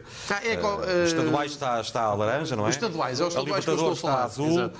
a Copa do Brasil é verde, o, Brasil, o Brasileirão está um vermelho mais carregado e depois eh, cá em baixo. Pois exatamente, está, está, muito bem feito. É até abril os estaduais é. e depois é, a partir dali que começa. É Aliás, já aqui outra dado interessante, João, porque no universo de 25 clubes de elite, eh, segundo o Globo Esporte, houve 63 chicotadas psicológicas eh, em 2018. Pois, mas é normal. Em 25 clubes, 63 chicotadas psicológicas. Só, só, só em, em, acordos que os, que os, clubes têm que fazer com os treinadores, me fortuna. Mas Sim, será, querem, será, que estão, estão a gostar disto e, e querem fazer isto em Portugal também? Mas eu, eu, acho, por exemplo, no ano passado tu disseste há, há pouco a primeira chicotada foi para aí à oitava ou nova, nona jornada e percebeu-se muito, por exemplo, do, pelo exemplo que o Benfica deu, os clubes começaram a perceber, primeiro a aposta total em treinadores nacionais, que era uma coisa que há uns 10 anos não era assim tão, tão óbvio começasse o campeonato só com treinadores nacionais. Isso agora já é uma grande maioria. E depois parece-me que há mais tempo aos treinadores treinarem a partir do exemplo do Benfica com o Jorge Luz e com o Rui Vitória. O Rui Vitória perde um campeonato e continua treinador do Benfica. Isso é um exemplo que tem passado.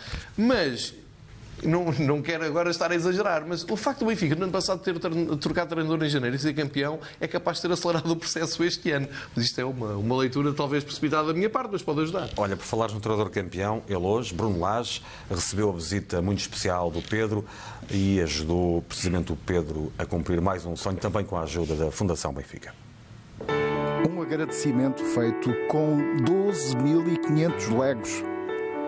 Grande adepto do Benfica, Pedro Almeida produziu uma combinação mágica com legos, onde projetou o rosto de Bruno Lage, uma forma de agradecer ao treinador o feito da reconquista. Através da Fundação Benfica, Pedro levou a obra até junto do técnico dos campeões nacionais. Ora, bom dia. Bom dia. Então, Pedro. Está tudo bem? Tudo bem. Olha, tenho aqui uma, uma surpresa para ti. Vamos agora. Estás o quê? É uma necessidade. Pedro tem 29 anos, é natural de Miranda do Corvo e operou como arte um conceito lúdico que se baseia em peças que se encaixam, permitindo múltiplas combinações. Também tem bases onde nós encaixamos as peças. Este, este mosaico tem 12 dessas placas. Desta combinação resultou um dia especial na vida deste criativo. A concretização do sonho de qualquer adepto benfiquista, estar junto dos treinadores e jogadores do Clube do Coração. Espetacular. Muito obrigado. De resto, Bruno Lage também nas redes sociais partilhou uma fotografia com o Pedro hoje no Caixa Futebol Campos, ajudando a transformar mais este sonho deste grande benfiquista. Um abraço para ele, o Pedro, para Coimbra. Ele que tem três uh, grandes vias na sua vida: o Benfica, a família e a engenharia química, porque ele é engenheiro químico. Vai daqui um grande abraço para ele. E diz o Bruno Lage: o Benfica uh, são as pessoas. Obrigado, Pedro pelo Benfica. Terminamos assim a primeira parte deste aquecimento, voltamos depois de um curtíssimo intervalo, vamos olhar para a jornada de seleções e para o plantel do Benfica e vamos ter as suas perguntas, os seus comentários através do hashtag aquecimento no Twitter. Até já.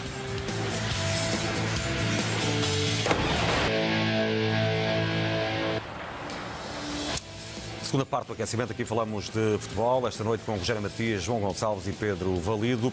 Olhamos para o fecho do mercado e para o plantel do Benfica. Veja o 11 que Bruno Lage apresentou na jornada anterior do campeonato, antes da pausa das seleções. Aí está, este 11 do Benfica, Odisseias, André Almeida, Ferro, Ruben Dias, Grimaldo, Florentino Tarapto, Pizzi, Rafa, RDT e Seferovic. Os que ficaram de fora foram estes, reparem agora. Vamos olhar para, para uma equipa inteira e mais alguns suplentes. Zlobin Sevilar, Tomás Tavares e Tirone, Eboí, Jardel com Tinuno Tavares, Samaris Feiza, Gabriel Jadson e David Tavares, Chiquinho, Caio Lucas, Servi, Zivkovic, eh, Carlos Vinícius, Vinícius e Jota. Portanto, isto é o 11 de fora do Benfica uh, no jogo de Braga. Se olharmos para o plantel, temos então estas soluções para o plantel do Benfica. João Gonçalves, o Benfica com este plantel tem argumentos para ganhar mais do que ganhou na época passada? Tem, nomeadamente as taças internas, uh, que acho que foi algo que ficou atravessado não só no Bruno Lage como também nos adeptos. A entrevista que ele teve contigo no final da, da época deu a indicar isso, que queria mais, queria fazer melhor. Eh, é verdade que ele na altura também apanhou o Benfica demasiado sob pressão eh, em todas as frentes, mas ficou a ideia que podia fazer mais. E o plantel oferece porquê? Porque basicamente estão ali eh, os trunfos do, do ano passado. Saiu o João Félix como um jogador que Bruno Lage recuperou para a equipa, foi o Bruno Lage inclusive que tirou o maior potencial do João Félix, como é sabido, saindo de uma forma e vendido de uma forma inequívoca, chega Raul Tomás, que já falámos aqui na, na, primeira parte, e olhando no global do plantel, parece-me que sim, parece que o Benfica tem opções para todas as posições, para vários, vários desenhos, para várias posições, para vários posicionamentos, como já disse aqui o Pedro Valido, e dá-me ideia que pode ir à luta uh, com todos. Agora, o, o que é o que não faz parte aqui de, do que é previsível é lesões, castigos. Os castigos são mais fáceis de gerir, mas as lesões, e nós vimos ali alguns jogadores lesionados, como o Gabriel e o Chiquinho, que são jogadores que fazem uh, realmente muita falta, e nomeadamente. Uh, a médio prazo olhar para a frente são jogadores que entravam de caras no, no 11 em qualquer um dos jogos, nas várias frentes que o Benfica tem. Estamos ligados assim em casa, através do hashtag eh, aquecimento no Twitter. O Rodrigo Sampaio já deixou uma mensagem, diz boa noite uh, para a equipa do aquecimento. Acham que Laje Bruno Lage, atenção ao nome, vai apostar em Tarabt para os próximos jogos. Boa noite e abraços. Uh, Rogério Matias. Ah, eu não tenho dúvida que vai. Achas que ganhou o lugar? Bem, acho que acho que o Tarabt eh, pegou, pegou bem em Braga. Acho que deu à equipa tudo aquilo que ela, que ela precisava.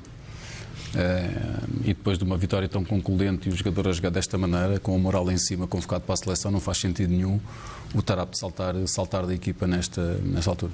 E agora o Ricardo Oliveira, uma pergunta sobre a faixa das Antas do final da época passada. Uh, castigos? Pergunta este benfiquista. Boa pergunta, para já não conhecemos castigo nenhum. Eu, eu, tenho, eu por acaso tenho essa dúvida. Eu não sei se naquelas notas que a Liga faz. Devem ter sido para aí 10 ou 15 horas, não? Pois, mas pode ter acontecido, percebes? eu tenho, dúvida, tenho dúvidas, não, sei, não estou a dizer que aconteceu. Tenho dúvidas porque geralmente nós não temos acesso logo a essas. É público, mas não, não é uma coisa que recorre.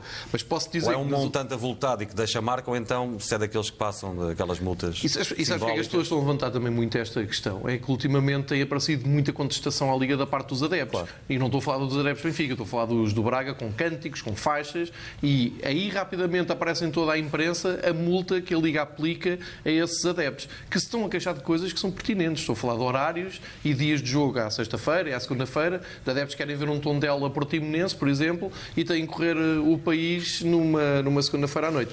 Portanto, sobre aquela faixa não sei, não, não quero adiantar se aconteceu ou não. Agora, relevante não foi, de certeza. O Joaquim Moreira diz porque será que o nosso Benfica é o maior? Pergunta ele. Sabem responder, Pedro? um abraço para o Joaquim. É um clube que, que nasceu em Lisboa, mas expandiu pelo mundo tem que ser o maior, forçosamente. Podem ter mais perguntas, por favor, para termos aqui então esse momento de interação uh, com os eh, telespectadores da BTV que nos chega através uh, também do Twitter, com várias uh, perguntas. Dentro de alguns instantes vamos trazer mais. Mas, retomando o assunto do plantel, Pedro, parece que é um plantel capaz. É uma, é só uma pergunta recorrente dos adeptos, capaz de estar ao nível das exigências do Benfica europeu? Como é óbvio. dois jogadores por posição, uh, eleva logo a, o nível de competitividade uh, do grupo, do plantel.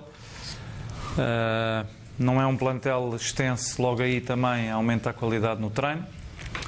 Aumenta também a capacidade e fica mais fácil para, para a gestão, em função das competições onde o Benfica está. E, do meu ponto de vista, eu acho que temos um plantel valioso com espaço para jogadores com mais experiência, mais maduros, mais maturidade, uh, com muitos títulos, muitos campeonatos uh, e há espaço também para jovens uh, jogadores portugueses e feitos no clube para poderem ter o seu espaço de afirmação e fazerem também do Benfica um clube ainda mais forte do que o que é e conseguirem os objetivos, que é todas as competições onde o Benfica está inserido. O Benfica propõe-se sempre a estar, pelo menos, nas decisões para as poder vencer. O Filipe Teixeira pergunta se há alguma novidade sobre a lesão do Florentino. Ora, neste momento não há novidades. A única certeza é que ele falhou o jogo do Sub-21 de hoje eh, com o Gibraltar por estar lesionado. Está entregue ao Departamento Médico do Benfica. Falhou por isso o compromisso das seleções. Ora, o Sérvia-Portugal é precisamente o pretexto para uh, o desafio que lançámos perceber qual foi o melhor dos 12 jogadores sérvios que passaram pelo Benfica. Alguns deles ainda estão no Benfica. Vimos as caras, os rostos, os nomes daqueles que já jogaram pelo Benfica e que são sérvios. Agora olhamos para os nomes novamente para recordarem em casa. E estão os 12 sérvios do Benfica. E a pergunta aqui em estúdio é para vocês, meus caros. Rogério, qual é o teu top 3, desde o top número 3? 1 até o 3, Não, o número... dos sérvios que passaram pelo Benfica? O número 1, mas destacado, é o Matites acho que é uma qualidade impressionante. Uh, ele, é, ele é seis, ele, é, ele fazia tudo. Era seis, era oito. Era, Até este é o melhor deles, não é? é Depois o, o Drolovic, uh, tive a oportunidade de o defrontar inúmeras vezes, uma qualidade fantástica para a esquerda cruza, cruza por fora, tapavas-lhe, davas tapavas a fora que é ele não, não poder cruzar, que a parte dentro do pé ele dava-lhe trivela pelo outro lado uh, e o Markovic do Benfica. O Markovic do Benfica para mim. Aliás, ele só jogou bem no Benfica e no início da carreira no Partizan. O Markovic do Benfica uh, era um jogador fabuloso, uh, com uma explosão enorme com, com um contra um, com muito rápido e depois depois de ter saído do Benfica, se calhar lá está, é. quando se falamos de. No Sporting foi um fiasco. Na altura. No Liverpool. Uh, quando sai do Benfica para outro patamar, ele nunca mais conseguiu uh, endireitar a sua carreira, tanto é que agora voltou ao Partizan Belgrado para recomeçar. E espero que, tenha sucesso, não é? foi um jogador que passou também Sim, Benfica é. e foi campeão, apesar de ter depois também representado o Sporting a meio do percurso. João Gonçalves. Estou top Olha, 3. Eu, eu, tenho a vantagem de não ter defrontado nenhum, portanto, com aquilo que eu vi eh, da bancada, eu escolho o Feiza como o melhor que passou pelo, pelo Benfica. Ainda cá está. Um, e ainda cá está, felizmente. É um jogador, é um campeão, é, é um jogador de, uma humildade e de uma capacidade de trabalho incrível e acho que é até exemplar na história do Benfica. O segundo escolho, o Matites, é, é evidente, o impacto que ele teve. Eu nunca me esqueço daquele jogo Barcelona-Benfica, que o Benfica perdeu aqui para a Liga dos Campeões, mas em que o Matites se apresentou como um, um monstro na, naquele meio campo, deu-se a, a, mostrar a toda a Europa. É, é claramente o o jogador. Foi pena de não ter estado, estado aqui mais tempo connosco e agora até está ali numa fase um pouco apagada no Manchester United, mas quem é que não está apagado no Manchester United também atualmente? Mas é um, continua a ser um grande jogador. E, e o último é o Markovic, o Markovic do Benfica. O Markovic do Benfica, aquele Markovic alegre, divertido, o que faz aquele chapéu ao guarda-redes do Vitória de Guimarães e vai buscar a bola dentro da baliza e que marca em Alvalade e não festeja. Esse Markovic cheio de, de Não festeja garra. porque fez o empate, Porque não é? E estavam a um e ele depois explicou estavam a um e queria, queria ganhar, um pouco como fez o, este ano o João Félix e o Rafa no, no Dragão. É um dos melhores jogadores que eu vi a nível de qualidade técnica, um, um jogador que trazia alegria ao jogo e que nos divertiu. E Pedro Valido, faltas tu. Olha, Feiza, uh, Matic e o Markovic. Mas o Markovic do Benfica, como, eles, como o João estava a dizer. Porque o Markovic aqui no Benfica destacou-se com a aceleração, com o pedal, com o andamento e fazia aqui a diferença, criava desequilíbrio. Mas o Feiza, porque ainda está. Pode-se inverter ali, ali está Matic em primeiro e está o Feiza em segundo, mas eu posso inverter e meto o Feiza em primeiro, porque o Feiza ainda está no atual plantel e eu considero o Feiza como um dos melhores eh, sérvios que passaram pelo Benfica. Não sei eh, se a Margarida Teles nos pode trazer aqui também as opiniões aí de casa através do eh, hashtag aquecimento dos fãs também do programa e dos sérvios sobre a opinião. Portanto, já estão aqui a correr algumas opiniões. Por exemplo, o João Silva diz Matic, Feiz e Drolovic. Portanto, está aí uma opinião. Enquanto isso, podemos voltar a ver, aqui está, o Sidney Diogo, Lazar Markovic eh, deixou saudades, prometia muito, talvez devesse ter ficado mais tempo na luz, é verdade. É uma... Devia ter ficado. Devia ter ficado. Ele, se calhar, soubesse o que estava hoje, tinha ficado mais, mais tempo. Vamos ter mais opiniões. Eh, Markovic, eh, ao lado do Vinícius, seria uma grande dupla. Eh, Diz aqui o Markovic do Benfica, não é? Sim, sim, aquele Markovic que partiu tudo. Não sei se há hipótese de termos mais opiniões, mas são muitas as opiniões em relação aos, aos, aos jogadores sérvios que passaram pelo Benfica e foi interessante também a vossa, a vossa escolha. Portanto, estão aqui partilhadas as opiniões no hashtag aquecimento. Aqui também o Paulo Machado Simões. Boa noite, Rogério Matias. Só não estou de acordo em relação a Drolovic e Markovic, pois se foram jogar para os rivais, apesar de serem muito bons, eh, não sentiram a camisola. Atenção, porque o Drolovic jogou primeiro no. Porto, depois é que Pois. para o Benfica, não é? E o caso do Markovic foi bem diferente. São opiniões. Em relação à seleção portuguesa, nesta reta final, ahm, tal como se fazem tantos programas de tantos canais, fica aqui um bocadinho para a seleção. Ah, Ruben Dias, Pizzi, Rafa e Ferro são os quatro jogadores do Benfica na seleção nacional. Ah, Pedro Valido, achas que vão, dos quatro do Benfica, quem é que achas que vai estar no 11, sendo que esta noite, já lá vamos, não houve um único do Benfica no 11 da seleção de sub-21? Pois eu também fiquei surpreendido na seleção de sub-21. ah, o Jota, o Nuno Tavares e o Nuno Santos não terem sido opção. Mas já vamos olhar para os gols 11 4-0, inicial. ganhou Portugal, sim. Uh, como é óbvio, há bocado houve uma pergunta relativamente ao Ferro, uh, pela sua qualidade e capacidade. Por mim, era titular. Uh, todos estes quatro jogadores têm um nível bastante elevado para poderem jogar de início. Uh, se calhar, aquele com, com maior uh, expressão e se calhar com maior impacto ou que agarrou a titularidade na Seleção Nacional, uh, o Rubem Dias. Isso é indiscutível. Isso já nem se Indiscutível, pergunta, não é? pronto, indiscutível não se pergunta. Depois está o Pizzi e o Rafa, como ao ferro, hum, como eu já Por ti tive... jogavam os quatro, mas quem é que tu achas, de acordo com as ideias de Fernando Santos, que vai jogar de início, na tua opinião? Para além de Ruben Dias, mais algum? Com as ideias de, de Fernando Santos, eh, eh, provavelmente, se calhar, eh, só o Ruben Dias no 11 Só inicial. Ruben Dias. E a tua opinião, João Gonçalves, para acelerar também em relação ao tema? Eu não tenho grandes dúvidas. Acho que o Ruben vai ser titular e, e os outros três não vão ser titulares. Acho que é um erro, nomeadamente em relação ao Ferro, já disse aqui várias vezes, é um problema que o Fernando Santos podia resolver facilmente agora, que era ter uma dupla de centrais rotinado no clube e aproveitar na seleção, tomar a todos os selecionadores da Europa ter uma, uma dupla destas a começar, jovens, ainda por cima novos. Depois Pizzi e Rafa têm sido os jogadores mais em destaque do Benfica neste arranque de temporada. Estão em grande forma, mas parece-me que não vão ao 11 titular. Rogério. Para mim, eu acho que o, o Ruben Dias e o Ferro vão ser titulares. O Ferro, então ele salta de quinta opção para titular? É só, é só um palpite que eu tenho. Ah, o Pizzi, o Pizzi e, o, e o Rafa.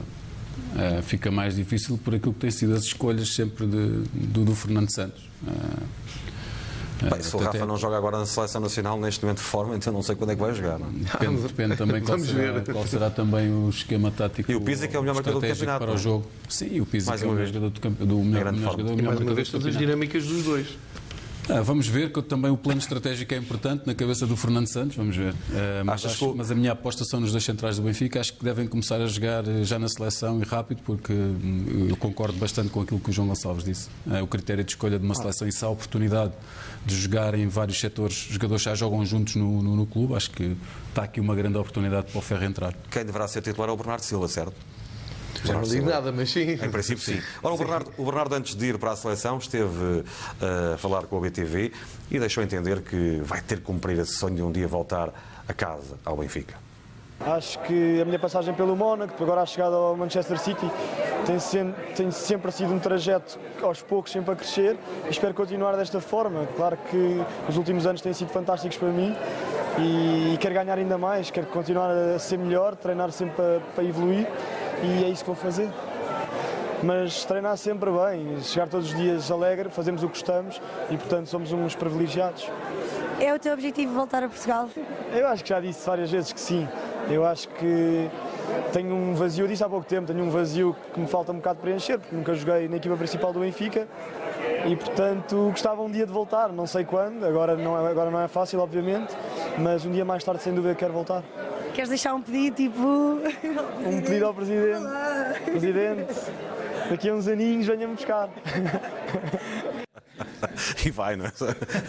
Está escrito nas estrelas que ele vai puxar no Benfica. Isto foi um momento delicioso do Bernardo Silva. O Renato Sanches, que está agora no Lille, também na Seleção Nacional, antes de entrar em estágio, falou à BTV e, claro, também manifestou esse desejo de voltar a casa um dia. Ele que não se arrepende dos passos que deu na carreira até agora.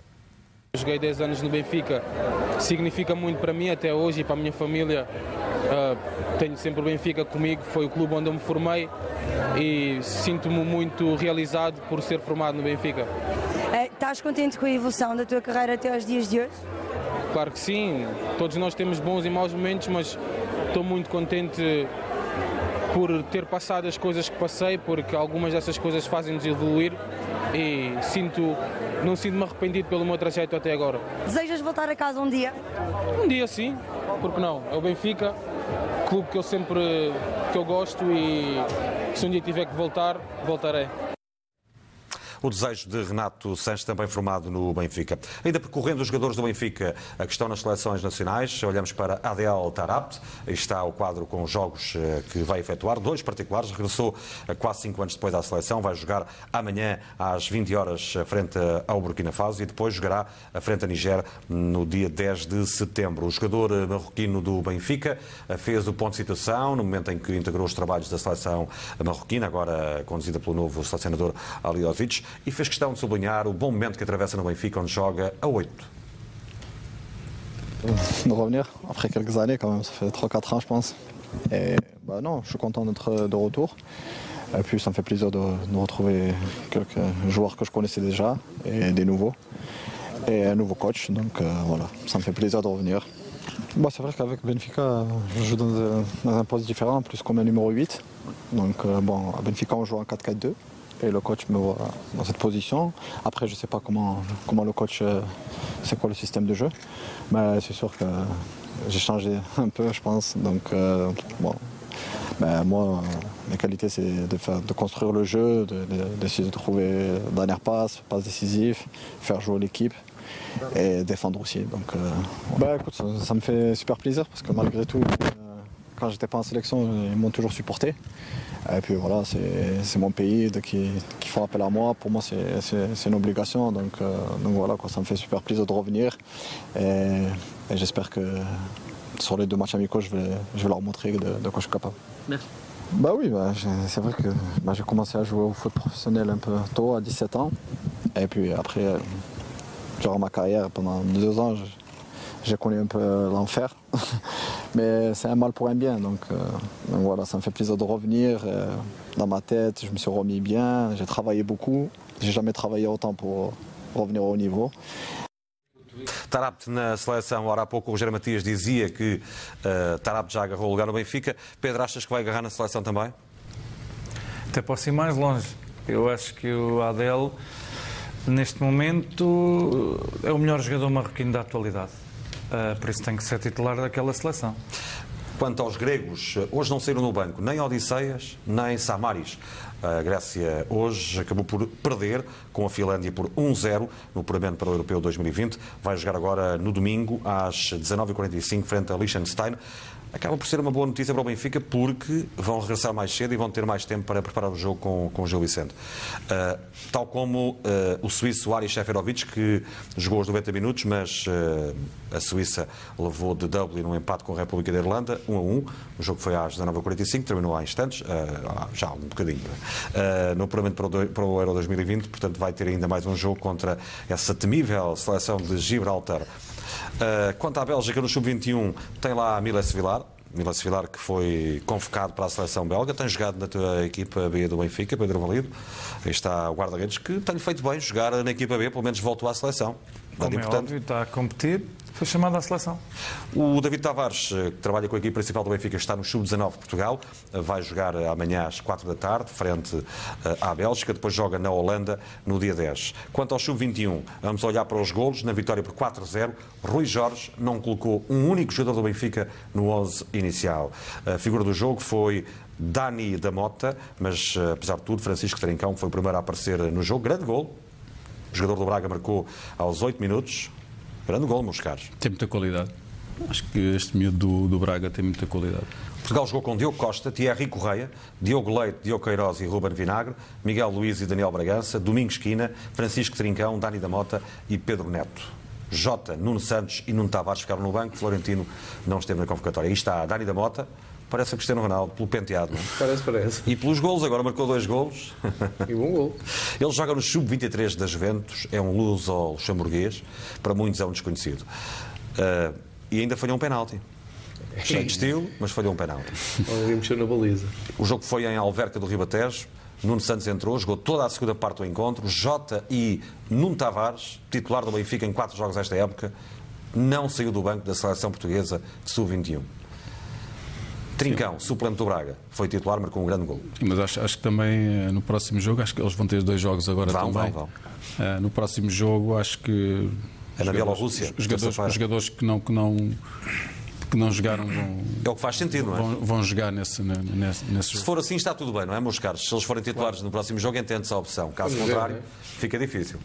Acho que como e é, é, a minha opinião também sincera. Atenção que eu gosto muito do Rui Jorge, atenção. É a minha opinião é... sincera é, é, que excelente um excelente trabalho. Como, como entraram jogadores novos, novos também, o caso do Dani, Dani Mota uh, e outros jogadores, se calhar que o Rui também precisava de ver, e era um teste, teoricamente, Gibraltar, e há pouco também referiste a essa grande seleção de Gibraltar. Potência. Acho que o, o Rui Jorge aproveitou também para dar minutos aos outros jogadores de, de jogarem mais tempo, mas na Bielorrússia acho que, que irão jogar os jogadores do Benfica. Mas Portugal cumpriu, venceu essa seleção cheia de pergaminhos que é Gibraltar. Olhamos também para duelos no histórico. Hoje está aqui connosco. Já estamos para lá da hora, mas ainda vamos ao histórico. Vamos a 2007 e 2015, não é? Mas muito rapidamente, 2007 para já. É, recuperar, Portugal, Sérvia-Portugal. Sim, recuperar um jogo com este golaço aqui do uh, do Tiago Gomes deixa-lhe a bola e ele arranca este pontapé do, do meio da rua. Eu, João, permite-me só contar isto, que eu acho que é uma história deliciosa. Eu estava a fazer este jogo para a RTP e depois com os meus camaradas de serviço fomos jantar a seguir ao jogo, ficámos em Belgrado uh, e fomos jantar a um restaurante em frente a este estádio, que é o Maracanã de Belgrado. Entramos no restaurante, que estava, enfim, tinha apenas uma mesa ocupada, Uh, e o senhor, quando percebeu que nós éramos portugueses, uh, agarrou-se a nós na altura e disse: Eu sou benfiquista. O senhor era sérvio, num restaurante em frente ao, ao, ao, estádio onde estamos aqui a ver este jogo. E ele era fã do Benfica porque o avô dele era um fã incondicional do Eusébio e ele seguia tudo o que tinha a ver com o Benfica sem nenhuma ligação a Portugal não tinha qualquer ligação a Portugal, a não ser o Benfica. Que ele ficou fã do Benfica, que seguia os relatos pela rádio, uh, muitas vezes não conseguia pela internet seguir os jogos pela televisão. Sim. Na altura, o Kim era guarda-redes do Benfica, ele só falava Sim. no Queen, Queen, Queen, era o Queen. Isto era o Stojkovic, guarda-redes do Sporting. E na altura, uh, achei deliciosa essa história. Ele até mostrou, levou-nos lá ao escritório do, do restaurante para mostrar, uh, enfim, a camisola do Benfica, fotografias do Benfica, tudo o que ele guardava do Benfica. Portanto, um sérvio, ali mesmo em frente a este estádio, grande benfiquista. Fica aqui a história para O estádio que vai estar na Liga dos Campeões, agora fica também Sim. aqui esta, esta nota. E aquela equipa tinha alguns jogadores que foram, fizeram um história no Benfica. Tinha o Nuno Gomes, tinha o Tiago, tinha o Simão. O Tiago marcou, o Simão esteve bem. O, o Petit, também, que também aparece, sim. Petit, que era Havia grande, muito do Benfica nesta, nesta seleção. E em 2015, queres destacar alguma coisa? Esse jogo? 2015 foi, foi a caminho já do Euro, não é? Eh, Portugal aqui já tinha eh, a, a qualificação carimbada, mas conseguiu fazer um recorde de vitórias nesta altura. Foi quando Fernando Santos começou a sua boa estrela na seleção. Aqui percebeu-se que houve uma atitude mais forte da, da, equipa portuguesa, mais ambiciosa, se quiserem, e talvez tenha sido também uma das chaves depois para as coisas terem corrido bem na, na fase final. Porque Portugal aqui já não tinha nada a ganhar, a Sérvia também já estava com as contas mais ou menos feitas, mas Portugal acabou mesmo por vencer por 2 Olha, como temos uma proeza, porque falámos da seleção e pelo que tenho percebido nas televisões ninguém fala da seleção, nem no Canal 11, portanto está aqui, aqui o exemplo. na BTV. Muito obrigado, Rogério Obrigado. Matias, João Obrigado. Gonçalves e Pedro Obrigado. Valido, pela presença neste aquecimento onde falamos de futebol. Boa noite. Bye.